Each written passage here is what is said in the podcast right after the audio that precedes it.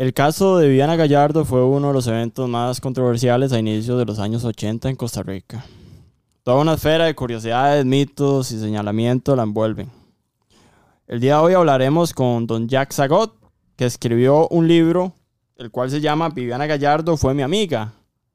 Y como bien dice el libro, Viviana Gallardo fue la amiga de don Jax, entonces mejor persona que don Jax eh, no tenemos para hablar sobre este tema, así que don Jax, un gusto tenerlo acá y muy agradecidos por el tiempo que nos va a brindar. El gusto es para mí. Como decían en el campo, el gusto es para yo. Antes se decía mucho eso. El placer es para yo, el gusto es para yo.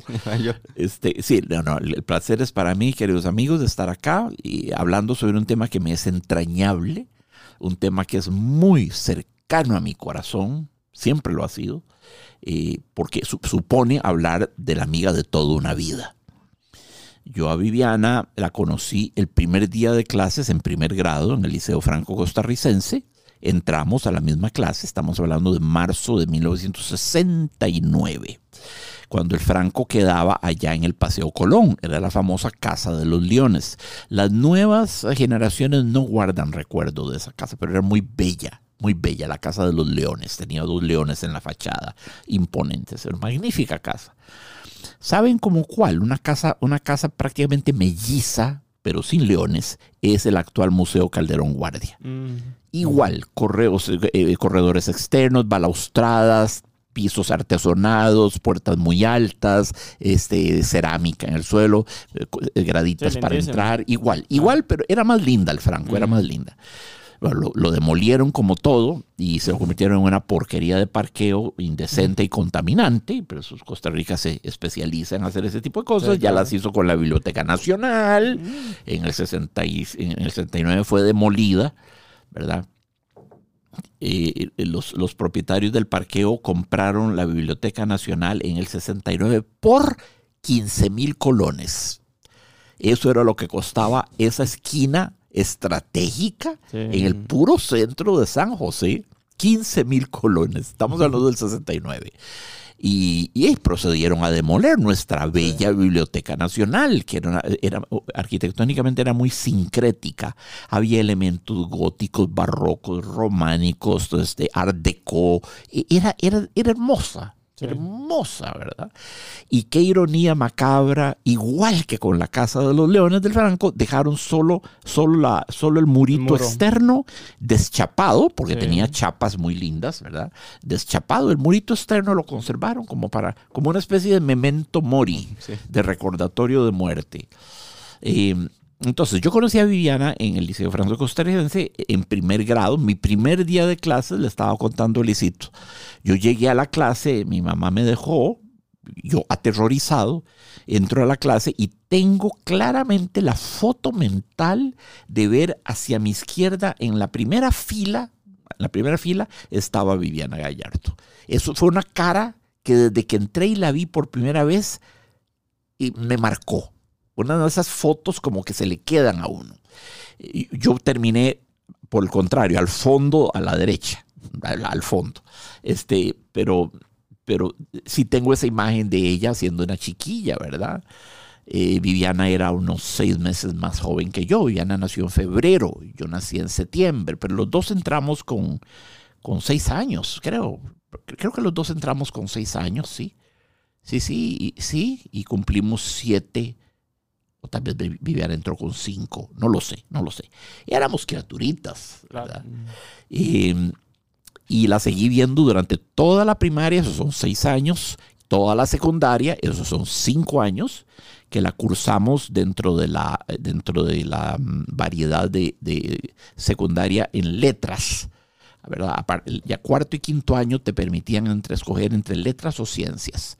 Ahí se iban decantando los humanistas de, los, de los científicos. Entonces, claro que Viviana y yo y otros queridos amigos nos fuimos por el lado de letras. Entonces, los, los 11 años de la infancia y adolescencia la tuve ahí. Y luego seguimos siendo muy cercanos amigos durante el año y medio que ella estuvo en la UCR. Entramos en el 80 en febrero, la, igual la estoy viendo en ese primer día de clases, ¿verdad? Donde todos los jovencillos como, como, como, como, como abejoncillos de mayo chocando entre sí, volando, no sabiendo qué hacer, dónde se matricula, dónde quedan las clases, en qué fila ubicarse, una cosa terrible. Y ahí recuerdo a Viviana vestida con una blusa de rayitas horizontales y un blue jean. Eh, de nuevo, fue tal vez la primera amiga que vi, que reconocimos, ¿verdad?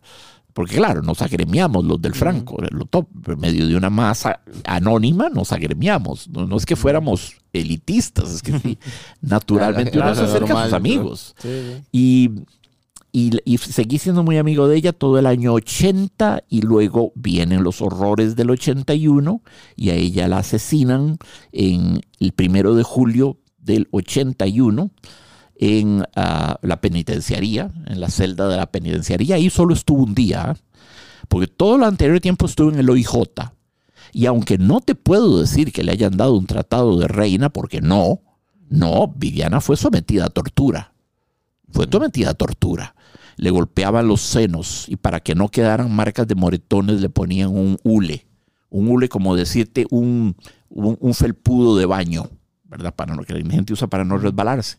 Le ponían una, casi como un parapeto, literalmente protege el peto, el pecho, y le golpeaban los senos, se paraban sobre sus piecitos, este, pobrecita, pobrecita. Y por supuesto fue objeto de abuso sexual, aunque ella en eso no se dejó. Una vez alguno de estos rufianes en la OIJ le dijo, desnúdese. Y ella le respondió, no, si usted quiere desnudarme, hágalo usted. Yo no le voy a hacer un striptease a usted, porque tengo que hacérselo. Yo no soy una prostituta barata, ¿no? Venga usted, si, si es tan hombre, usted venga, entonces me quita la ropa. Yo no me voy a dejar, pero si usted quiere, hágalo. Y ahí, ahí, ahí, ahí, nos, ahí nos peleamos. Eh, entonces fue objeto de acoso sexual, fue objeto de tortura la ponía a dormir en un cuarto con una luz muy intensa para que tuviera horas de sueño, del sueño, ¿verdad? Que alimenta, que, que, conforta.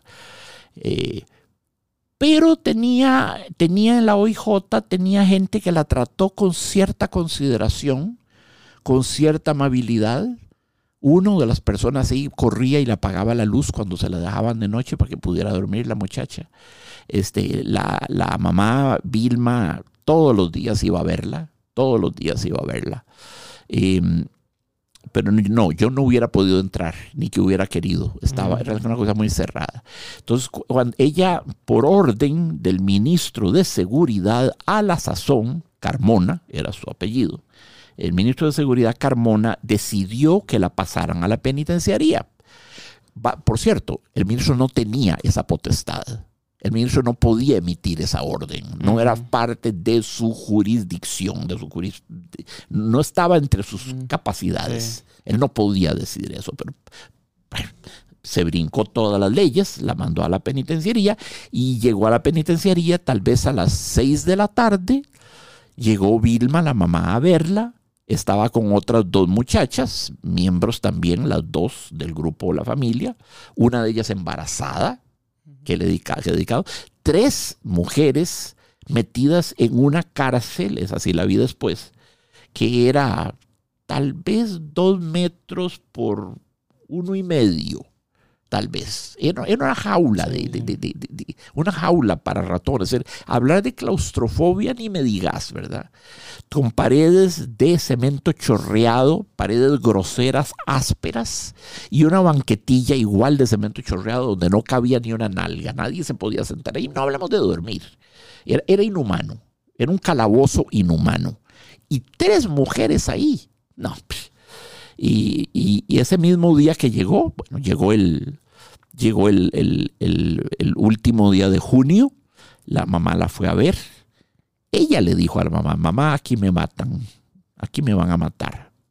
Ella era una mujer superlativamente inteligente, intuitiva, sagaz, magnífica lectora, culta, inteligente y animada por, un, por una sensibilidad tan excepcional a la miseria social. Es que uno ve la miseria y uno se preocupa. Y uno pasa por lo más del río y se deprime. Y uno pasa por los guidos y, hasta que le da miedo. Todo eso experimenta uno. Pero uno no va más allá de eso. Uno, uno no va más allá de eso por falta de solidaridad, la verdad sea dicha, y por falta de decisión y de entereza y de espíritu de filantropía, ¿verdad? Y de altruismo. Pero, pero ella no. No, no, e, ella, esos espectáculos de miseria extrema la hacían llorar, la vulneraban. Padecía lo que yo casi llamaría una, un, un, una hipersensitividad al dolor social. Fuese lo que fuese. Siempre fue así, incluso con animalitos en la casa. La gallinita que tenían, el perro, el otro, el otro, el otro. Era una muchacha de bellísimos sentimientos, de gran corazón como cuidaba a sus mascotas, a sus animalitos. Es que eh, les menciono esto porque, ¿verdad? E, estos microcosmos, como se comportaba con sus mascotas, dicen mucho sobre el alma de ella. Claro. ¿Verdad? Una gallinita que tenían, que la iban a matar porque tenía una infección, entonces del recto le salían gusanitos. Bueno, Viviana impidió que la mataran y se sentó con unas pinzas, le sacó todos los gusanitos uno tras otro, la, la desinfectó todo y la gallinita se quedó feliz. feliz. Una vez el carro del papá entrando al, garaje eh, pasó por encima de una perrita, ¿verdad? La mató. Eh, iban a enterrarla y cuando habían hecho el huequito y le iban a enterrar, Viviana corrió al cuarto y dijo, no, no, no, no, no, ya vuelvo, ya vuelvo. Y trajo una suéter de ella para envolver a la perrita y meterla en el, en el, en el foso, en el sepulcro. Alguien diría, ¿qué importa? Es un animalito, no se está dando cuenta de nada. ¿Y de qué sirve? Vas a desperdiciar una suéter por esto. Para ella, la imagen de ese animalito peludito querido, echado directamente en pura tierra, eh, eh, fue brutal. Entonces protegió al animalito, le, le rindió ese rito, ese rito, esa deferencia de envolverlo en un trapito para que el perrito fuera a la muerte, digamos, cubierto, ese mínimo ritual. Estos detalles dicen mucho, amigos Luis y Gabriel dicen mucho. Estos detalles los estoy contando no porque sea porque siempre sea bonito contar anécdotas. Los estoy contando en tanto que son sintomáticos y reveladores del tipo de alma y de corazón que ella tenía. Era un corazón bello y un alma descomunal. conocer la figura de ella y cómo... Sí. Eh, eh, eh, ella, ella, Viviana no podía ver la miseria en torno a sí no podía verla. No podía. El, tema, como, como ven nosotros, bueno, cuando lo tocamos en, nuestro, en nuestra página, em, generó muchísima curiosidad porque como, como veníamos hablando, Viviana en general es, una figura completamente como que ya eh, rodeada por una misticidad, ¿verdad? Y que nosotros creo que, que, es parte de lo que yo llamo el iceberg de Costa Rica, ¿verdad? Esas historias que, que tal vez no se cuentan, se obvian, pasan las fechas, no se hablan. Y creo que, como pueden ver no pudimos conseguir absolutamente a nadie mejor, eh, tal vez a la mamá, pero ya estamos trabajando en eso. Eh, y queremos hacer sobre todo como una pequeña cronología, tal vez de los últimos días, de las últimas cosas, y sobre todo también desde su conocimiento, hablar de la familia, porque la familia al final fue como el punto que, lo lleva, que la lleva a ella al trágico desenlace. ¿Cómo llegó aquí? Porque son temas que también es importante mencionar. Em, y entonces quisiera ir a lo siguiente. Eh, tal vez un poco ahí. ¿Cómo es que ¿Cómo, digamos, de su experiencia, lo que ella ya le, haya contado, lo que sabes, cómo es que ella tiene ese, pues está en la UCR, es, pues es una chica con un futuro prometedor. Sin duda. ¿Cómo, ¿Cómo, tiene con, un contacto con un, con un grupo como la familia? Y también si nos puede decir, pues, qué era la familia, ¿verdad? Sí. Y también en el contexto en que estaba Costa Rica en ese momento. Bueno, Costa Rica estaba en pleno cuatrienio de Rodrigo Carazo, que ganó en el 78 con el 50.5 de los votos, venciendo a Luis Alberto Monge, que sacó el 43.8. Le metió 50 mil y pico votos de distancia, que para esa época era, no era una paliza, pero era un triunfo claro. Es mucho menos paliza de lo que la gente cree. No, no, no fue para tanto.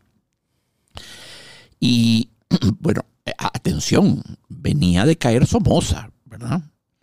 Venía de caer Somoza, que se fue de, de, de, Nicaragua en un avión en medio de la noche, saqueó todo lo que puso las arcas del Estado, saqueó hasta el último cinco que pudo y, se, alzó todo ese dinero y se fue con su familia cercana este, de, de Nicaragua. La caída de Somoza, la caída de Somoza eh, generó enormes ondas de, de, de, repercusión aquí en Costa Rica. Eh, le dio combustible a los grupos de extrema izquierda. ¿verdad? Les dio combustible, los hizo creer de nuevo en la intelequia de una dictadura del proletariado. Si, si, existe todavía con eh, casos tan, tan grotescos como el carretonero de Maduro, o el tiranuelo de Bukele. No, no, no, no, no. Imagínense en esa época, ¿verdad? Entonces, eh, y sí, era un momento muy sensible. El país estaba en la peor crisis económica que ha atravesado en toda su vida. El dólar que eh, durante décadas estuvo a 8.6, se disparó, llegó a estar a, a, a 140 colones el dólar. A, a, ese nivel llegó a estar, 140. Nos empobrecimos, dividamos 140 entre 8.60 y ese es el nivel de nuestro empobrecimiento. Había una gran... Eh, había un pánico colectivo, había, había miedo en, la, mm. en la ciudadanía costarricense, años muy oscuros muy oscuros.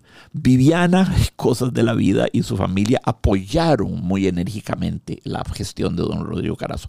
Como candidato lo apoyaron mucho. Este, Vivianita era, de las que iba por, por típico, como toda activista, y ella lo era por excelencia, iba por, los, por las puertas tocando para dar, repartiendo todo, volantes, banderas, esto, contando cuántos había en su cuadra y en la otra. No, Vivianita que no podía votar todavía, por supuesto. Imagínense ustedes, en, en, 1978 Vivianita tendría 15 años. Eh, ahí no votamos nadie. Yo voté por primera vez en el 82 y, y Viviana hubiera votado en el 82. Eh, entonces, sí, Viviana fue muy, muy, eh, entusiasta con lo de Rodrigo Carazo, pero cuando vio la debacle, cuando vio la debacle, se retractó y cambió completamente de parecer. Es que, es que Carazo fue una decepción profundísima para todos quienes militaron. Veníamos de ocho años de liberación nacional, el gobierno de José Figueres, el de Daniel Uduber, eh, eh, Liberación se había hecho una fama de, casos de megacorrupción. No voy a entrar a eso porque no estoy suficientemente bien documentado, pero todos lo sabemos, las cosas fundamentales. Para no ir más lejos, el caso Vesco. Bueno, este, en, todo, en todo caso, volvemos a 1978, 79. En el 79 salimos del Liceo Franco Costarricense, Vivianita y yo. En el 80 entramos a la U. Eh, eh, las ciudades... Disculpe, ¿qué, entró a estudiar Viviana? Eh, sociología. ¿Y usted? Yo empecé a estudiar música. Mm. Como, yo soy pianista y escritor. Mm. Debí haberlo hecho al principio, pero eso no importa. Soy pianista y escritor. y eh, si fueron años sombríos, años ominosos, me gustaría como poderlos montar en la máquina del tiempo de H.G. Wells, ciencia ficción, y devolverlos a ese lugar. Recuerdo una vez salir del cine de la sala Garbo con Viviana, era un domingo, ya tarde en la noche, caminamos hasta el Parque Central no se veía nadie, la gente no salía en las noches, no quería gastar plata. Empezaron a proliferar patrullas, vos veías patrullas y agentes de seguridad casi por todo lado. Algo, algo eh, fermentaba en la vida social de Costa Rica que era totalmente atípico de la Costa Rica que conocemos. No había vida nocturna, no había jóvenes en casinos, en bares, en cantinas, en lo que sea. No, no, e, e, era no te voy a decir que había un toque de queda, porque no, no había, no existía, nunca hemos... Lo, tuvimos con Tinoco, hoy en día no, no tenemos toque de queda, pero la gente estaba asustada. Había, había un miedo en el ambiente. Eh, había, una, había una generación, eh, Viviana fue hija de una generación de jóvenes por alguna razón u otra, sin duda, la educación, el franco costarricense, los dos fuimos objeto de una educación excelsa. El franco, eh, eh, el franco tiene un rol enorme en todo esto. El franco nos enseñaba a leer críticamente, a leer analíticamente. Había lo que se llamaba comentario de texto compuesto, donde te ponían un texto de Voltaire y tenías que justificar y explicar por qué no estabas de acuerdo con Voltaire. O sí, porque te parecía magnífico, pero tenías que argumentar. Esa es la palabra. Tenías que argumentar. y polemizar si fuera del caso. Y ese fue un rubro que el Franco enfatizó mucho. Viviana es completamente hija de eso, es producto de eso, de ese tipo de educación. Y la lectura crítica y la lectura. Es que hoy en día Costa Rica no lee. No, no. Ya la gente no lee. Y como no lee, ya no sabe escribir. Y como ni lee ni escribe, no sabe hablar. Y como ni lee, escribe ni sabe hablar, ya no sabe pensar tampoco. Porque resulta que para pensar hay que tener palabras. Se piensa desde las palabras. Las palabras son la, la materia prima que usamos para pensar. Exagerando un poco las cosas, yo diría incluso que las palabras nos piensan a menudo, lo cual no es bueno, ¿verdad? Pero a menudo. ¿Verdad? Entonces, eh, eh, eh, sí, Viviana armada con un arsenal retórico, argumentativo, y era muy buena, muy buena polemista en la clase cuando se armaba alguna polémica, algún debate por algo. Era muy buena. Muy Yo leo buena. por todo lado que... Muy que buena argumentadora. Todas las personas que, que, hablan de ella, todas mencionan que era muy inteligente. Era, mira, este, de las personas más con inteligencia que he conocido en mi vida. Mira, sin el Franco, cuando el Franco quedaba en, en, en la Casa de los Leones, en los recreos, yo lo que hacía era irme a comprarme un confitillo y le dábamos vuelta caminando al Franco los dos caminando, dándole vueltas. Y Viviana me hablaba del embargo petrolero árabe y me hablaba de la situación Israel-Palestina. Me hablaba de lo que había pasado en el golpe de Estado contra Salvador Allende en Chile. Me hablaba de las relaciones Cuba-Estados Unidos, de la crisis de los misiles. Y yo era un chiquillo nerdo los dos éramos nerdos. Viviana era mucho más adaptada que yo. Viviana era socialmente mucho más funcional que yo. Es decir, igual disertaba sobre esos temas, pero en la siguiente fiesta la veías bailando y muerta de risa, era una muchacha desinhibida, este, muy social, muy sociable. Yo no, yo era más nerdo y más, más entelerido, más inhibido y más tímido. Pero yo daba esas vueltas y, yo le hablaba ya de Beethoven o de Víctor Hugo, de Julio Verne o de Schumann. Y, ella le divertía mucho, le divertía mucho eso. Pero ella me hablaba de cosas sobre las que yo no tenía la menor idea. Yo era un ciudadano, un, yo era un, un, mocoso socialmente inconsciente, no tenía sensibilidad social o política. No, no, no. estaba en la política. Estaba, en, en, sí, estaba, estaba metido metida. en las 88 teclas negras y blancas de mi piano. Sí, bien. Acuérdense que yo soy hemofílico Mm. y, y lo fui siempre. Entonces Sí. yo no podía jugar fútbol, ni baloncesto, ni correr, ni a bicicleta, ni patines, ni subirse a un árbol, ni brincarme una acera, ni siquiera montarme a caballo en los leones de cerámica que estaban a la frente del...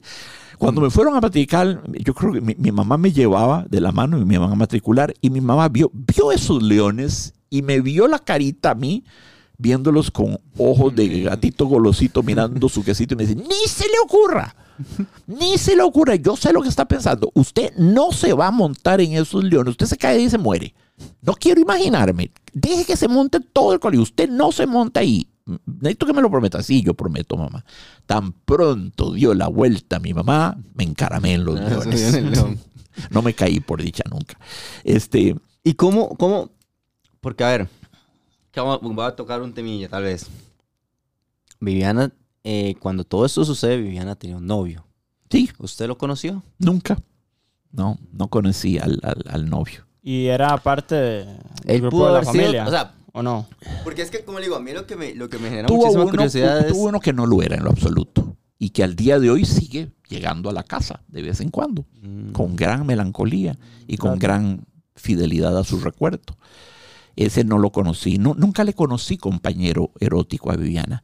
Y mi relación con Viviana fue tan sólida y tan bella justamente gracias a que nunca se erotizó. Nunca nos gustamos uno a otro en ese sentido. Si eso hubiera sucedido, la relación colapsa. Sí. Si hubiéramos sido novios y no hubiera dado muchos besos y toqueteos o quién sabe qué, eh, pero, pero eso se hubiera caído y no hubiera quedado en buena forma. Relaciones nunca terminan en buenos términos, ¿verdad? Pero por dicha, creo que los dos tuvimos el- la lucidez de no darle ese giro a nuestra relación. ¿Y usted notó cuando ella empezó a juntarse con esta gente? Sí, sí, pero no sabía realmente la magnitud, no sabía hasta dónde estaba hundida en aquello. Y estos, eh, bueno, muchachos que forman la familia, ¿verdad? Que dice ya. Se- llamaron. eh, ellos no estaban en la UCR, ¿o sí? Sí, estaban Sí, en la ellos UCR, estudiaban ahí. Sí, sí, sí, sí, sí. Ya habían ellos, e- ella- la, la familia ya había perpetrado actos de terrorismo. A ver, le pusieron una bomba a un bus donde iba un montón de Marines de Estados Unidos. Y la bomba le produjo la amputación de una pierna a uno de ellos. No fue lo espectacular que ellos querían, Mm. pero bueno, le significó una pierna de palo a un ser humano. ¿Y eso de qué año hablamos? Eh, hay antitos de la, antitos de la, del 80 por sí, ahí, sí, sí, sí, sí, sí, sí. sí, 80, 81 más bien. Pues, el- el- Le pusieron una bomba a la embajada de Honduras. ¿Por qué? Porque Honduras estaba acogiendo demasiados buques de guerra americanos que estaban parqueados, iba a decir, habían arrojado el ancla sobre las costas de Honduras. Entonces, en protesta le pusieron una bomba a la embajada de Honduras. No murió nadie, por dicha. Le habían puesto una, una le, hab- le habían quitado la, la cabeza al pobre, la estatua de John F. Kennedy que está en el parque de San Pedro frente a la iglesia de San Pedro a la salida de la Cosa hecho, ahí curiosamente, eh, hace unos años una placa. habían sí. puesto una placa Sí, se puso una de placa. Aquí murió Viviana Gallardo, este, eh, asesinada y de manera impune, nunca juzgada. Voy a decirlo en mi bemol mayor, en compadre de 4x4 y fortísimo. El asesinato de Viviana Gallardo es absolutamente un asesinato de Estado claro. Es un asesinato de Estado. No es un desvarío de un loco que se llamaba el Cabo Bolaños, que pensó en sus amigos muertos y le dio un ataque de solidaridad y de pronto metió su AK-47 y desarrajó 17 tiros entre la celda. 13 de los cuales fueron a dar al cuerpo de Viviana, no. No, no, el Cabo Bolaños fue una pieza usada Bueno, usada fue- por otras fuerzas. Esto fue concertado, tramado maquiavélicamente desde instancias muy altas de seguridad, instancias que podrían llegar tan alto como, Luis, la CIA. Mm. Es posible que la CIA haya estado ahí. ¿Por qué? Te voy a decir por qué. Porque Viviana era una persona tan evidentemente inteligente que abría la boca y cualquiera se decía, cielo santo, aquí estamos en presencia de una, de una pasionaria en ciernes, aquí estamos en presencia de una Simón de Beauvoir, estamos en presencia de una gran líder comunista a largo plazo. No, no, no, no, esto hay que cortarlo aquí. No, no, este, este brote maligno hay que cortarlo aquí. Eso tiene que ver, es que Viviana era el tipo de persona que no podía ocultar su inteligencia. ¿Verdad? Es, es terrible. Igual la gente suele no poder ocultar su ignorancia o su estupidez. Suelen ser inocultables. Y ella evidentes. claramente dice... Entonces ella tiene que haber llamado la atención Sí. De, gente de muy alto que se habrán dicho, miren señores, si quieren evitar aquí una líder comunista carismática en ciernes, corten la hora que está chiquitita, porque cuando eche ramas y tronco va a ver el problema que va a hacer. ¿Cómo, ¿Cómo reacciona el gobierno? Estábamos Porque había carazo con el, con el ataúd de uno de los, de los Sí. fallecidos. Sí, sí, Viviana no mató a nadie. Viviana no jaló el gatillo, eso está requete comprobado, se fue sometida a la prueba de parafina. La cera esta, la parafina que te ponen sobre la piel y donde percibís si hay si, si- si hay polvito de pólvora o no.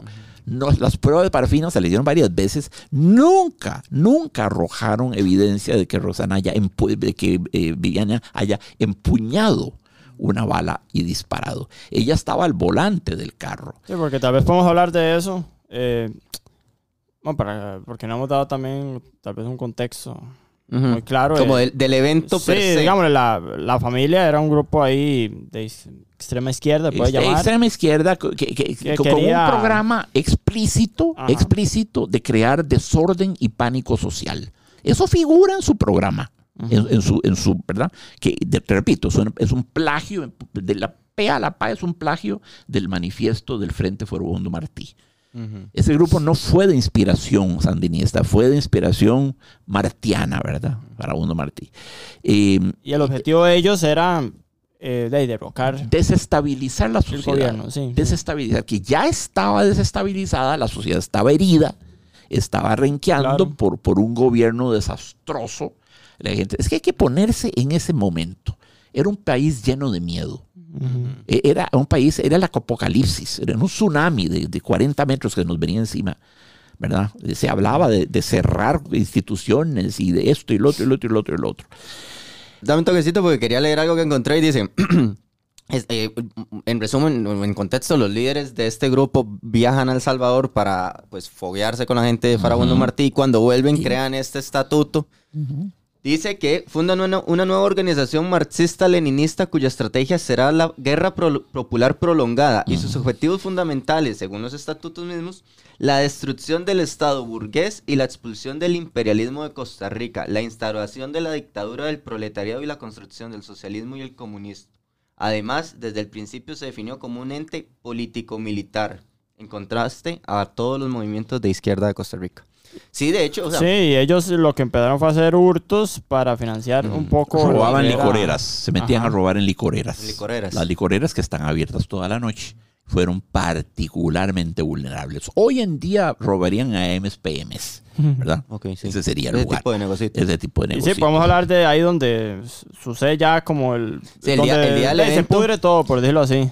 Que Eh, es el 12 de junio de un 1800 Datsun amarillo, luego por ahí. 1981. Sí, el famoso El famoso Datsun amarillo y la vecina que vio que aquello estaba medio Vamos a raro. hablar de eso. ahí, de Llegaron los policías este, de- a in- a inspeccionar el carro, pero ellos llevaban armas. Entonces, antes de que inspeccionaran el carro y encontrasen esos elementos completamente incriminantes, porque no, no, no ibas a decir que eran pistolitas de agua, y ya una vez que los agarraron no podían hacer nada. Entonces, alguno de ellos, de los que iban en el, ba- en el, en el carro, disparó. Eh, la pobre Viviana estaba en el, en el, al, volante eh, y ella le decía a la mamá, pero ma, ¿cómo se te ocurre que yo iba a disparar? Si yo estaba manejando y viendo a ver qué hacía con el carro, ni que yo fuera la mujer maravilla, le decía, para ir, o, o un jinete que iba manejando y, por, y disparando por la ventana, como si yo fuera Pecosville o, o ¿verdad? Billy the Kid o algún célebre pistolero del lejano, oeste. Ella, no, no, ella, ella no disparó nunca, ella no mató directamente. Por supuesto, Viviana cometió un error, eh, pero sobra decirlo, claro que fue un error afiliarse a ese grupúsculo terrorista, eh, que es un grupo que además eh, la, la izquierda ortodoxa, clásica, histórica de Costa Rica, es un grupo que esa izquierda, la de Manuel Mora, etcétera, eh, eh, no apoyó. Eso es muy importante decirlo, en, en honor a nuestros pensadores eh, marxistas. Sí, como bien acabas de decir, el Partido Comunista no apoyó esto. De hecho, eso es lo que, lo que, lo que como que vuelve místico este, parte de este caso es que ha sido como realmente la única organización que ha decidido eh, utilizar las armas. Es Sí. decir, aquí siempre, digamos, los movimientos de izquierda, si bien es cierto, eh, es muy común que se van a las calles a, a protestar y tal. eh, nunca se ha, ha llegado al uso de armas hasta que, pues, esta gente sí, pero claramente influenciados más por, por pensamientos tal vez fuera de este país, más militares, más bélicos, Sí, que lo sí. que aquí se enseña. ¿verdad? Eso Y no en es- ese evento mataron a tres oficiales. Tres oficiales. Y, sí, sí. y el, el- uno de los compañeros de Viviana fue herido y, Sí. y fue, ella fue capturada en el intento de Sí, salvarla. la- las fueron deteniendo a Viviana, se fue en carrera en el carro para llevar de emergencias a su compañero, que era su, su compañero sentimental, eh, y lo llevaba en carrera para emergencias del, del México, del Hospital México, y la detuvieron a la altura de la ladrillera La Uruca. Y ahí ya todo lo que resta es el horror del encarcelamiento, de la tortura. De hecho, Vamos a eh, hablar de eso. de hecho acá le- en ese evento hubo cuatro muertos, inocentes, digámoslo así. Tres policías, don Luis Anchilla Álvarez, don Rafael Godínez Mora y, don, y tocayo, don Luis Martínez Hall. También falleció un taxista que pues les dio persecución y, y igual alguno de, Sí. los, de los que iban en el carro le disparó, don Miguel Aguilar Porras, y falleció el militante, Ajá. que era pareja de, de Viviana, Sí. Carlos Enrique Solano. Eh, sí, sí, Los Carlos huyen. Y bueno, la detienen. Sí, la detienen. Y ¿Cómo le, cómo, a mí cómo- me, cómo le avisan? ¿Cómo usted se da cuenta que me doy cuenta porque a las 5 de la mañana me despierta en mi casa un amigo común de Viviana y de mí, maravilloso ser humano. Llegó a ser un estupendo y es un estupendo abogado especializado en derechos humanos. Él ha dado 40 vueltas, desde la vuelta al mundo, eh, siendo eh, inspector de, de procesos democráticos, elecciones, etc. Ese querido amigo Ricardo Valverde me llama a las 5 y, y me comenta lo que había sucedido. Qué horror, qué impacto fue ese. Y ese mismo amigo me llama como a las 6 de la mañana del 1 de, julio. Jamás olvidaré las palabras que usó.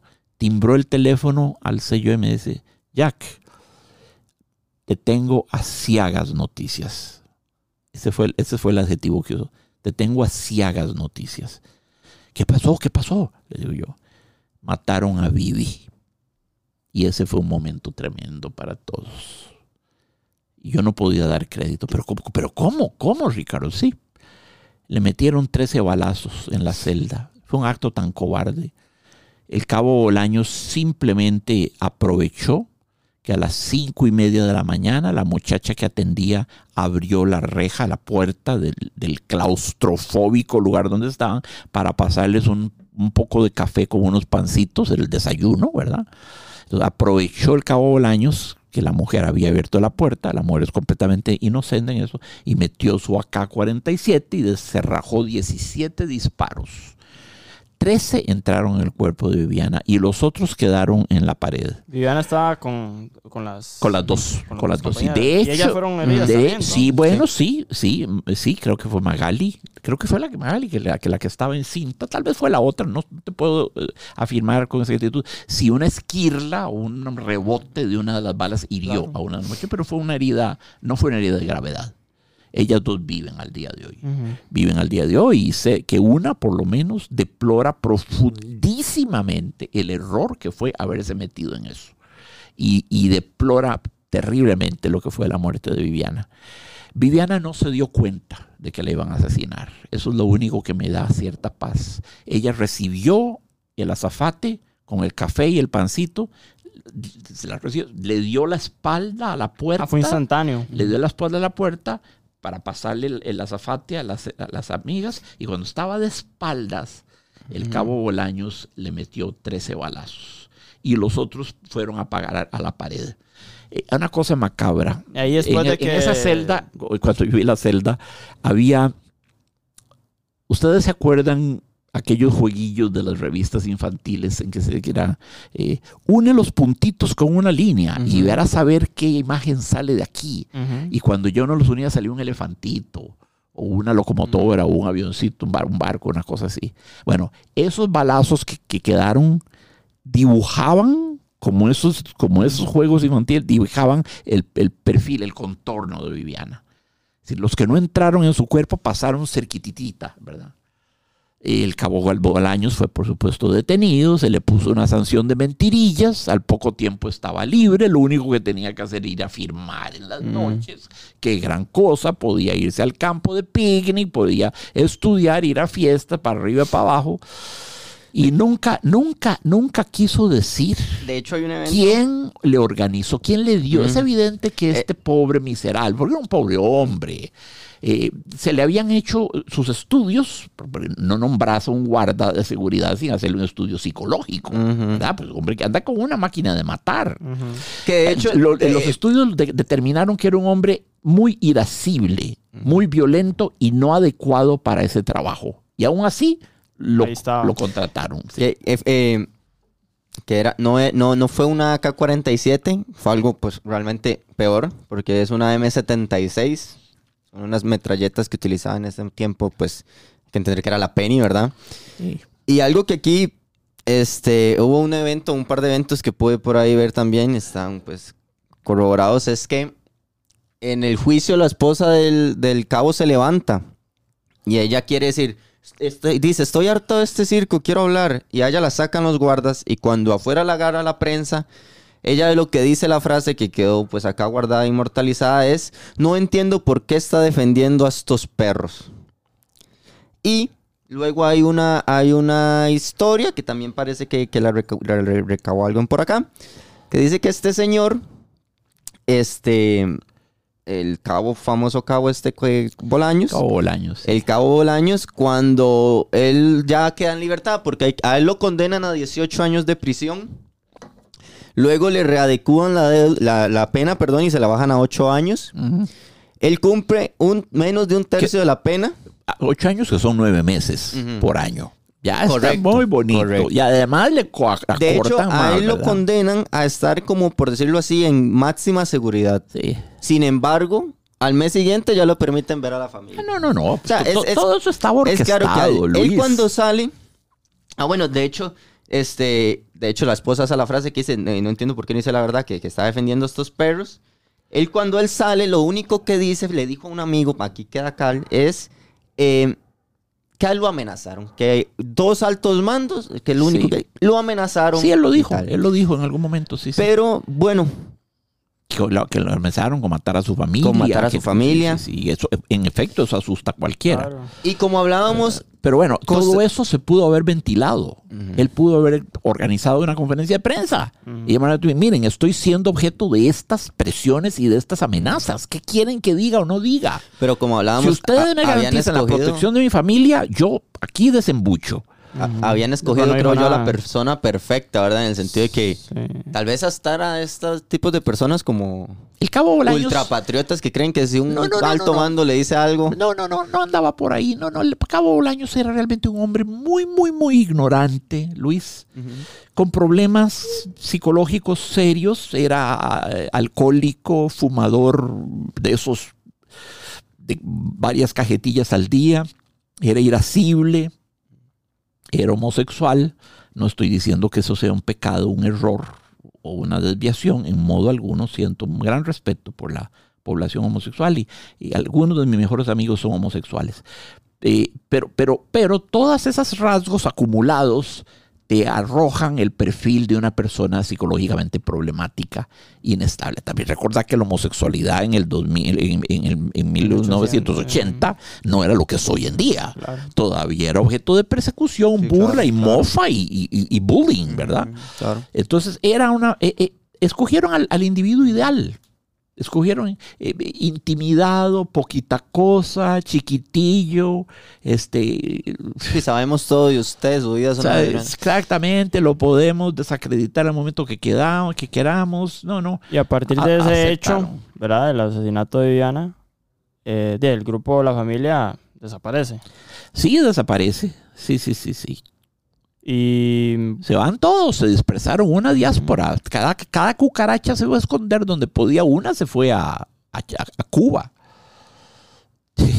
Y, y otra se fue para Cuba, otra se fue para Venezuela. Este, y otros andaban por acá, escondidos como, como topos en sus Y madrigueras. bueno, y la familia de Viviana eh, denunció esto contra la Corte Interamericana. La de llevaron, Derechos, fue llevado a esa instancia, sí. Y al Sí, final, sí, ¿qué sí. ocurrió con eso?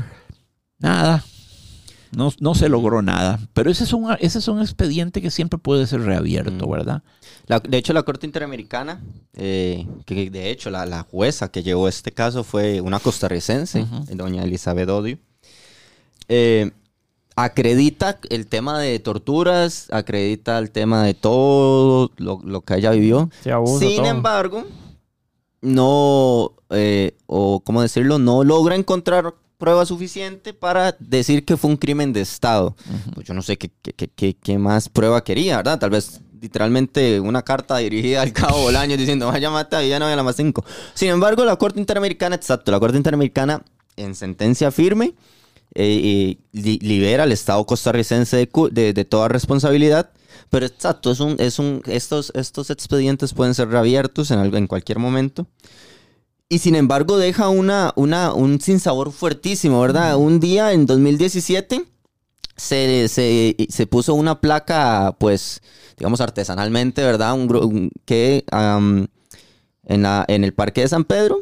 Aquí murió Viviana de- Gallardo en el año tal, F. impune, matada a traición Mm. por la espalda, impune, etcétera, etcétera. etcétera. Ujú. Y, Pero la quitaron de inmediato. y, ¿verdad? y ya después de eso, eh, cae la, la familia, cae tal. eh, bueno, usted siguió siendo amigo de la familia de ella. Sí, mucho y lo soy. ¿Y cómo, El papá y la mamá son amigos entrañables y están en plena forma física. Los visito con muchísima frecuencia. A veces paso el día entero con ellos. Uf, claro. Y cuando hice el libro sobre Viviana, que titulado Viviana Gallardo fue mi amigo, mi, mi amiga, que atención, este, eh, eh, Gabriel y, y Luisito, yo siempre supe, desde que sucedió esa masacre, yo siempre supe que tenía que escribir un libro sobre mi amiga. Siempre tuve esa certeza. Sabía que no podía morirme sin haber parido ese libro, que es mi testimonio y que está muy bien, debo decir, que soy modesto, está muy bien documentado. Y además, las cosas que recuerdo de Viviana es que pues, fuimos mejores amigos durante 12 y medio años. Fuimos best friends. Yo debo decir esto. Eh, todavía, no quiero ser injusto, ¿ah? todavía la vida al día de hoy no me ha deparado una amiga tan íntima como en su momento lo fue Viviana. He tenido amigas maravillosas y las sigo teniendo, son maravillosas. Pero ninguna de esas amigas ha llegado al nivel de intimidad que Viviana. Viviana me leía la mente. Era mucho, mucho más inteligente que yo, lo cual tal vez no es mucho decir, pero, pero créanme que sí lo era. Iba yo a hablar de una cosa y ya ella sabía de qué iba a hablar. Me, me- me conocía perfectamente.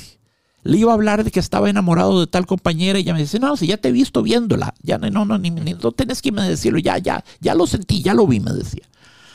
Y era mi consejera sentimental, entre otras cosas. Hace esto, no hagas el otro, no seas idiota, papá, papá, papá, llegate a la fiesta, no te llegues, etcétera, etcétera. Total que nunca funcionó eso, pero no, no por problemas de la Y en asesora. algún momento, usted le habló sobre lo perjudicial para ella que era No. este grupo. no, porque yo no supe que estaba ahí. Ah, no, no. No lo supe hasta... eh, eh, Supe que andaba en algo, Algo. muy muy problemático, sí, porque durante el año 80 y agudizándose en el 81, Roxana le dio por, perdón, eh, a Viviana le dio por llegar a mi cubículo donde yo estudiaba piano. Pero llegaba de pronto, llegaba a las 9, 10 de la noche, poquito antes de que cerraran el edificio. Y se sentaba a la par, tocó algo para mí, toca. Tocaba la sonata patética de Beethoven, que era lo que me estaba estudiando, un impromptu de Schubert, que era lo que estaba estudiando, el claro de Luna de Debussy, lo que estaba estudiando en esa época. Y llegaba tarde en la noche, unannounced, sin anuncio, sin llamada, sin nada. Y se quedaba conmigo un ratito y luego se iba. Y se iba rápida y furtiva, nerviosa. Yo te acompaño, Vivi. Mira, el campus universitario de noche no es tan seguro. Yo te acompaño. ¿Por qué te importa que te acompañe? No, no, no, no, no, quédate. No, no, no, no, no, no, necesito que me acompañes. No, no, no, no. No, pero seguí estudiando, seguí estudiando. No, no, no. Y se iba. Tal vez no quería que usted se... No, pues evidentemente iba a ser recogida por algún miembro de, la, de, de- de esta, de este grupo terrorista. Y, No, que y- tal vez digo yo que tal vez ella no quería... Tal vez ella sabía lo que estaba y no Involucrarlo. quería involucrarlo. Pero, pero, eh, eh, sí, pero Luis, te voy a decir una cosa que me sale del alma. En los ojitos de ella había mucho miedo. Ujú. Yo sabía que algo muy malo estaba pasando. Siendo el idiota carajillo que era, pero tenía la edad de él, de ella, 18, no, no tuve la intuición para decirle, bienvenida, te veo, te Sí. veo muy alterada, te veo nerviosa, te veo con abejón en el buche, sentémonos, hablemos de qué se trata. No, no, no, no. Y aunque lo hubiera hecho, no me lo hubiera contado, pero el hecho es que no lo hice.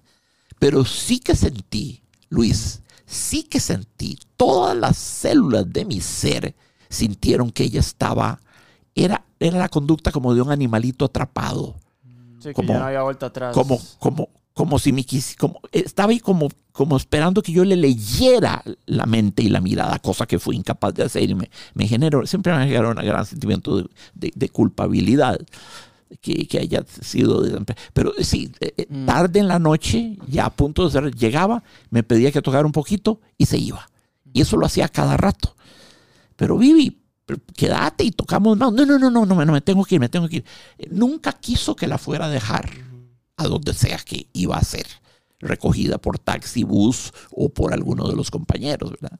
Ella llegaba ahí como despidiéndose de mí en cierto sentido y como tratando de mandarme una señal de Mayday, de SOS, de socorro subliminal. Eran unos ojos que decían, ayúdame, ayúdame, huevón, ayúdame. No, no te puedo decir qué es, pero ayúdame. Eh, pero yo qué podía hacer. Pero yo necesito que me crean esto, amigos. No, claro, claro. Necesito que me lo crean. Si yo la conocía muy bien, era, en sus ojitos había terror. Acordate que la familia era un grupo muy fregado en eso. El que se metía no podía salirse. El que se salía lo, lo, lo ultimaban porque se llevaba todos los secretos Mm. del- de, la sociedad, de la, de la organización. Entonces, si entrabas y, salías muerto, ¿verdad? Y entonces, pobrecita, ella tiene que haber sentido completamente acorralada, sin salida. Pobrecita, qué, qué- qué dolor moral más grande, qué terror psíquico. En la casa nadie percibió nada. Nadie, Viviana no llegaba más tarde de lo habitual, no, no, no olía humo, no olía guaro, no parecía que anduviera en esto, no se veía estresada, no se veía ansiosa. En la casa, nadie percibió nada. Estoy seguro que ella lo supo disimular muy bien, pero conmigo, co- yo sí, yo sí pude, no, no porque sea muy, muy, muy perceptivo, no, es evidente que ella me transmitió body signals, un lenguaje corporal que no usaba con la mamá y el papá. Eh, Eso es todo, ¿verdad? Con el papá y la mamá no, no, no, no, pero, pero, pero sus miradas no las olvidaré. Allá este, este amigo común, este, del que hablaba, el abogado brillante, me- una vez me dijo, mira, ya que estoy preocupado porque me llegan informes de que Vivi anda en muy malas juntas. Malas juntas como qué? Pues grupos que andan tratando de armar problemas, ¿verdad?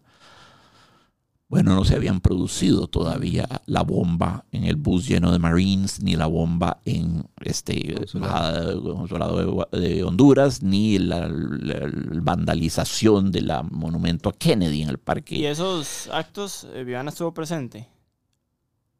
En esas bombas, esos intentos. No, no, esos, es- esas, esas um, eh, trapacerías fueron anteriores al ingreso de ella en el, en el grupo. Eh, Vivi cometió un error. Hay que admitirlo, Mm. por más que la queramos. Cometió un error descomunal. La juventud fue hecha para eso, para equivocarse. Que se quede un viejo como yo de 60 años, eso, es- eso- eso es reprensible.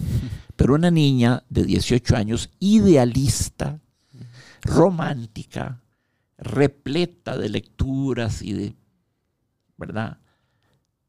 Su crecimiento emocional no iba exactamente al mismo ritmo que su crecimiento intelectual. Tenía la cultura intelectual de un gran profesor universitario, pero emocionalmente seguía siendo una niña de 18 años, lo cual es normal y, y comprensible. Claro. Repito, la, la- la juventud fue hecha para equivocarse. Y después se supone que no nos equivocamos, pero, pero aunque seguimos equivocándonos hasta el final. ¿Ves? Entonces, por supuesto que ella cometió un error. Me- asociarse a, esos, a esas personas tan nefastas fue, fue un error. Fue, eh, eh, eh, el, el grupo se aprovechó de su idealismo, de su romanticismo, de su enorme preocupación por los desposeídos, de su enorme sensibilidad social, hipersensibilidad, diría yo, social. Eh, eh, eh, eh, Viviana no, no podía tolerar, aún en la casa, llegaba un mendigo a pedir algo y, y la mamá le daba un par de monedas y Viviana corría a remendarle los zapatos, porque andaba con los zapatos mal puestos, ¿verdad? El jardinero que chapeaba tenía los callos espantosos, porque usaba unas botas que le habían encallecido los pies y le sangraba, una cosa terrible. Viviana le sacaba las botas y le sanaba y le desinfectaba las heriditas al jardinero. No, no, sí, eh, eh, es que eh, hay que entender eso. Hay que entender eso. Hay gente que es hipersensible a la luz, ¿verdad? Luminofóbicos. Hay gente que es hipersensible a esto y lo otro y lo demás allá. Bueno, por raro que les parezca, créanme amigos, existe un síndrome que a la decir verdad es muy saludable y deberíamos padecerlo más, que consiste en la hipersensibilidad a la injusticia social. Viviana sería una activista muy, muy, muy eh, eh, militante en la Costa Rica de hoy. Sí, claro. Eh, Ver lo que es lo más del río, la Carpio, los Guido, Triángulo de la Solidaridad, ese ya no existe. Este,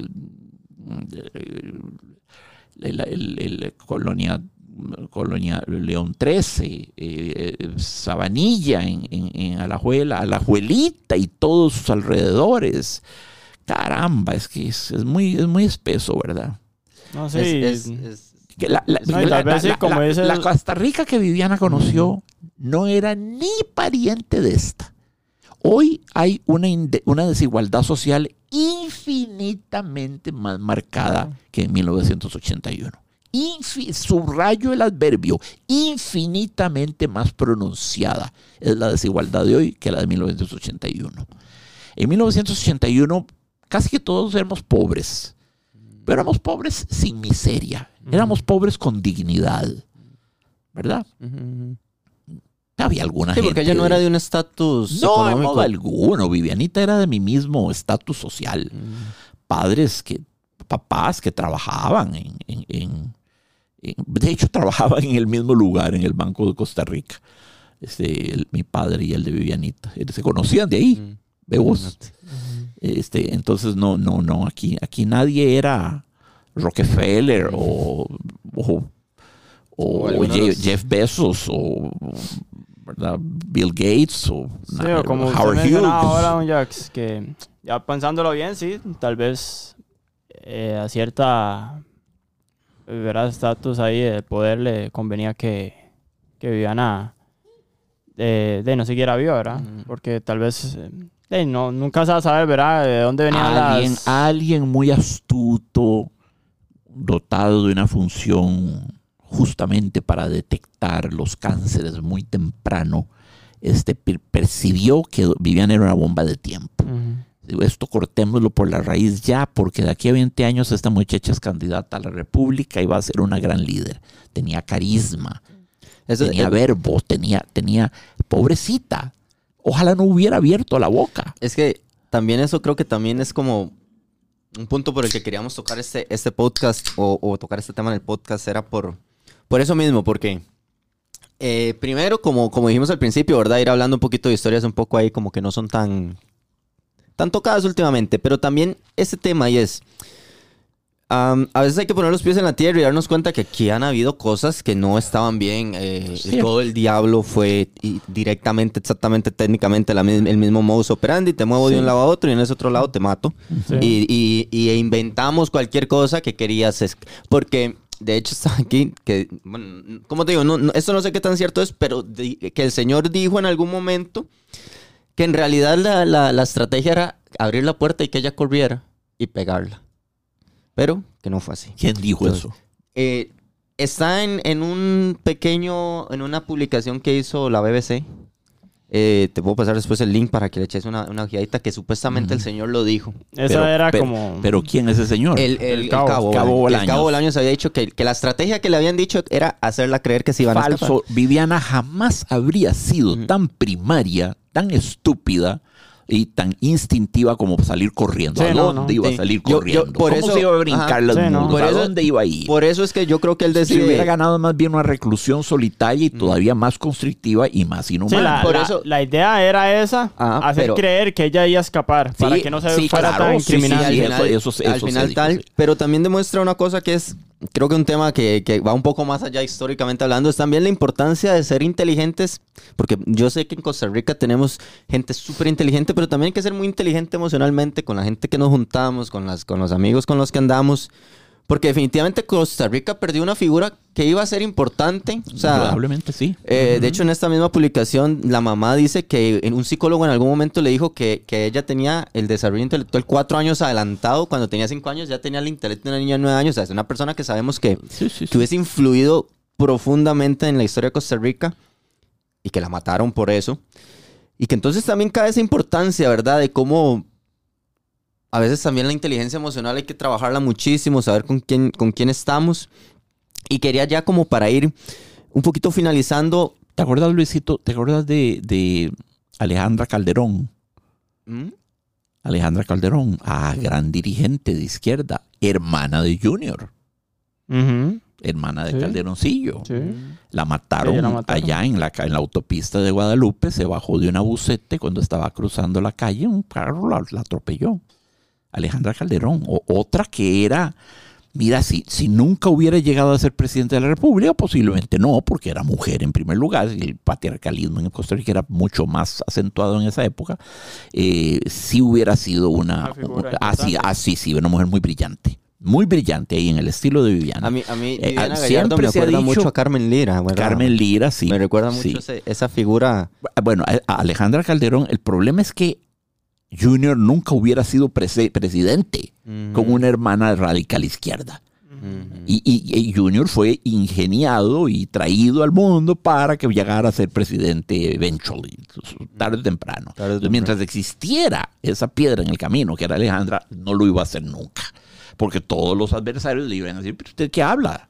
Su, su hermana es una es una Comunista. radical comunista. Entonces, bueno, y también esto lo he oído, no, no, no sé, que, que en realidad la mandaron a matar. Pero eso, es- eso es agua de otro, Sí. sea, harina de es, otro es- es muy común, en Costa Rica hay muchísimas historias. Recordemos que, bueno, técnicamente la dictadura de los Tinoco cae gracias a un acto de sicariato, ¿verdad? Que le pegan a, a- al hermano de- del dictador. Que de hecho, cuando estaban contando la historia de Somoza, pues Somoza aplicó un tenoco, ¿verdad? Me voy en la noche, me voy a lo que se fue. Ese fue, ese fue su, aplicó su- la misma. Y bueno, como para ir también tocando, bueno, usted escribió un libro que de hecho eh, en mucho de lo que he investigado eh, han agarrado partes del libro y han hablado de su libro. Y me gustaría saber cómo, cómo fue, el, eh, así como, bueno, usted nos dijo que sabía que iba a escribirlo siempre, Ujú. pero ¿cómo fue ese proceso? Y pues porque sé que la gente va a querer conseguirlo, entonces también terminamos con ese tema, pero ¿cómo fue ese proceso con la familia tal, un poquito ahí, como para también saber ese contexto y, y si hay algo, y, y si para futuro hay algo relacionado a Viviana Gallardo? Mira, este, yo creo que yo voy a seguir lo que me quede de vida ligado indisolublemente a Viviana, porque siento que se lo debo, siento que mi lealtad eh, me demanda eso y que no por haber escrito un pinche libro voy a dar ya poder irme a dormir sobre mis laureles. Así que yo no doy esto por cerrado. E incluso he considerado la posibilidad de escribir otro libro sobre ella, pero eso vamos a ver. Mis fuentes para escribir ese libro fueron básicamente dos.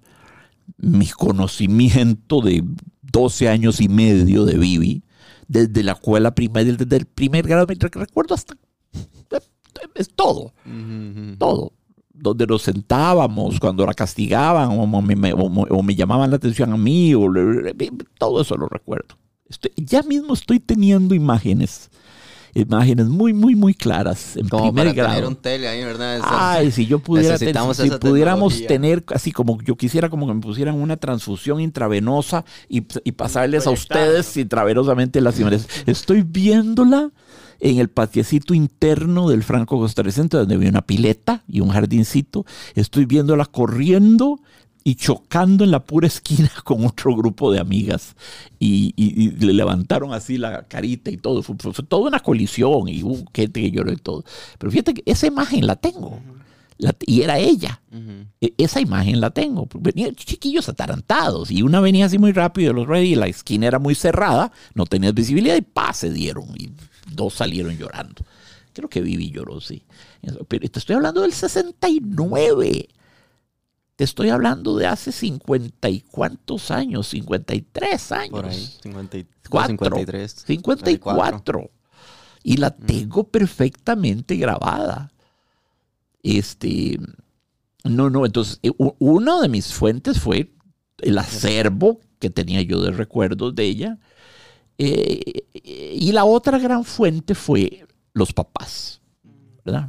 Los papás, eh, eh, Vilma y Carlos, sobre todo Vilma, me rellenaron el montón de lagunas que yo tenía en otros aspectos de ella, ¿verdad? Que cómo comía en la casa, qué, qué cosas hacía. Es un libro muy, muy íntimo, digamos. Sí, es un libro muy íntimo, sí, incluso casi infidente. En algo, Pero ve, sí, bueno, escribir un libro, echémoslo todo. Hagámoslo bien. Hagamos, echémoslo todo, ¿verdad? Eh, así que, bueno, sí, yo no, no, no ha terminado. La aventura Viviana Gallardo en mi vida no ha terminado. Que quede claro, voy a seguir. Eh, mientras viva, mientras viva, seguiré hablando de ella y poniéndola en el lugar que creo que merece y, y, e informando a los costarricenses que con esa ciaga noche del 1 de julio Costa Rica perdió una de las mejores mentes que tenía. Una de las mejores mentes. Qué dolor, qué dolor. ¿Cómo, es, cómo puede un país cometer un suicidio así? ¿Verdad? Sí. Eliminar a sus, a sus elementos más privilegiados, más evidente, más... Viviana era, era, era, era, un, era un pequeño genio. Es lo que le costó la vida. Sí, correcto, correcto. Bueno, ¿dónde podemos...? En, el, en, el- en la Corte Inter- de- de- de- Interamericana de Derechos Humanos, una persona que la trató muy bien fue el, el abogado, el señor Pisa. Era, Ajá, el, Escalante. el papá de De Rodolfo Pisa. del que ahora es candidato o pretende Bueno, fue ser candidato. Sí, sí, sí. El, el- el- el- el papá la trató muy bien, muy bien. Sí, él acusó de, al Estado eso, como de un, De un crimen de de un Estado. crimen de Estado, sí. Sí, sí. Bueno, Elizabeth Odio le tengo un gran respeto, es una gran dama y una gran profesional. Pero no sé, yo no soy abogado, entonces no tengo las, las herramientas como para evaluar. Mm, Si estuvo bien o mal. No, no las tengo. Quisiera creer que hizo lo correcto, ¿verdad? Y, y, y bueno, sí, y, y- para conseguir el libro, que, que sé que van a preguntar Está, muchísimo. mira, el libro está en la biblioteca, asumo, está en la librería de la UNA. Ujú. Espero que aún haya ejemplos. Yo no tengo ni uno solo. No tengo ni el mío. Me, me quedé sin mi propio libro y no sé dónde conseguirlo. Es mi entender que ese libro fue a parar a las, a las librerías internacionales que han proliferado y ahora son como 18 librerías por todo lado, Cartago, Peñas Mm. Blancas, Paso Canoas, Punta Arenas, Limón, por todo lado están. Están por todos Eh, lados. Es mi entender que ese libro está ahí, pero yo correría a adquirirlo, porque eh, debe haber muy poquitas existencias ya. Habría que pensar en una segunda edición Ujú. y yo estaría feliz de ello. Pero para eso hay que conseguir la aprobación de los burócratas de la UNA y que esto y lo otro. eh, meterse en, un- en una selva Complicado. procedimental No, y sí. tramitológica. Si en algún momento se da, cuente con nuestra ayuda para la difusión. Ah, eso sería muy demás. lindo, Claro, claro. claro, si en claro. algún Sería, momento se da, sería muy lindo. sí, sí, No, y, y agradecerle de verdad profundamente este espacio porque la historia de Viviana pues ya está contada, digamos, la historia de Viviana no va a cambiar con que la cuente yo, con que la cuente otra persona, pero verla así desde un poco más, más, Más más, íntimo. íntimo. y sobre todo entender la vulnerabilidad de alguien que era tan brillante, Sí. pero que a la vez era una chica Y- y que bueno, que, que también creo que deje esa inquietud eh, en, en- en- en nuestra, en nuestra gente joven que está viendo esto. De que también hay que quitarnos un poquito la idea de que, de que las cosas aquí en Costa Rica siempre son como las cuentan. eh, De verdad que no Sí, solo de este tema. y demás, sino que aquí-. Este es uno de los tantos temas. Vamos a traer temitas ahí un poco más, más profundos. Sí, claro. Pero eso es una, una, una página muy negra. Yo desde mi punto de ah, vista... no, no, no, no. Este, Luisito, este, Costa Rica debería ya ir a estas alturas de ir publicando una especie de contrahistoria de Costa Rica. De hecho, eso es un buen título. Claro. Contrahistoria de Costa Rica, para que los costarricenses se enteren de que en este idílico, apacible rincón del mundo, el país más feliz del planeta, ha vivido, sin embargo, es una serie de cosas muy irregulares y muy sórdidas y muy siniestras y desde el principio. ¿Y ¿Cuántos presidentes no derrocamos el siglo XIX? Todo el mundo era derrocado y fusilado y era una cosa. La historia de Costa Rica no es tan pacífica como la gente cree. Sí. Tuvimos una revolución civil, ¿verdad? En en el 48 murió mucha gente. Claro. Claro. Este, y, y en el 80, sabemos, en el 81 se usaba la tortura en nuestras, en nuestras cárceles. Viviana es el caso más, más claro. Bueno, y la Penny, ¿verdad? Yo digo, Costa Rica por muchos años, di, después de, Sí. de abolir el ejército y de, en teoría poner como la educación, la salud y tal, como primero, pues nada, ¿cuánto aguantamos la Penny, verdad? O sea, la, la, la Penny donde... pues, Quiero un escarnio. Sí, no, claro. eso no era, eso no era Pero. Luis, este, Gabriel, la- las cárceles que tenemos hoy en día son violatorias También, claro. de los derechos humanos. Sí, Sí, Todas. ese Pues, 30 tipos en una celda de 4 por 3 metros. Qué horror. Los, las violaciones, la promiscuidad, las agresiones, las palizas, los, los- a, los que linchan. Eh, nuestras cárceles eh, hablan de una Costa Rica siniestra y profundamente enferma, gravemente enferma, de una Costa Rica violatoria de los derechos humanos. En Costa Rica hay violación de los derechos humanos. Costa Rica es un país que tiene muchísima historia. Porque como, yo siempre digo, creen que Costa Rica tiene historia del 48 para acá. No, Costa Rica tiene centenares de años de historia. Y que hay muchísima historia que no se ha hablado. Y que bueno, yo creo que este espacio quedó excelente para, para poder hablarlo.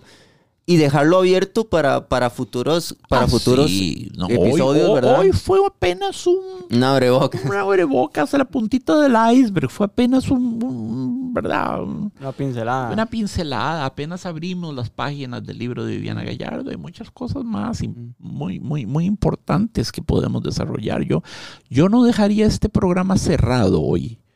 Creo que ese tema deberíamos retomarlo. Ojalá que haya podido yo conseguir un ejemplar de mi propio libro para refrescarme a mí mismo la cabeza sobre lo que dije, ¿verdad? Si alguien está vendiendo un libro, no- nos puede con Por un el mensaje amor privado. de Dios, ¿verdad? verdad, Se busca. Es el colmo. Bueno, eso ya- es bueno, eso es bueno. Al final del día eso es bueno. Pero no, agradecerle otra vez, don Jackson. Muchísimas tu gracias tiempo. por el tiempo, el- por, porque sabemos que, que, que también por allá es rememorar cosas que tal vez uno no quiere rememorar, pero, pero que también sí. es necesario por el Sí. bien común. Y nada, pues lo veremos seguidamente por Cuando acá. quieran, podemos abordar Muchísimas gracias. que quieran. Claro. Gracias a la No, gente que- agradecer a la gente ahí que sigue escuchando y viéndonos en Spotify y en YouTube. También estamos en Apple Music, en Google eh, Podcast y demás. Eh, recordar que se pueden, si, todavía no nos siguen, ¿verdad? suscribirse al canal de YouTube o seguirnos en, en Spotify. Y si tienen la posibilidad de apoyarnos de otra manera, pueden hacerse miembros a partir de 600 colones en YouTube. Y nosotros eh, muy agradecidos por eso. Así Ah, que- Gracias a ustedes, queridos amigos. Ha sido gratísimo, gratísimo, gratísimo. Y saben una cosa, me he dado cuenta de algo. He llegado al punto en mi vida en el que ya no me duele hablar de Viviana. Ya puedo hablar libremente Ujú. e incriminar y señalar. Este, durante mucho tiempo evité este tipo de cosas Ujú. porque me dolían. Sí, claro. Claro. Este, pero ya no. Hoy, hoy, hoy me sentí como Ya. Liberado. Sí. Sí, Diferente. sí, sí. Sí. dicha. Qué bueno. Me alegro muchísimo y nada, de verdad que agradecerle a la gente que vean que, que cuando nos piden temas siempre vamos a intentar conseguir lo mejor porque eso es lo que hacemos aquí. Y nada, muchísimas gracias a Y todos. nos vemos en la siguiente. Abrazo. coreano. Pura vida.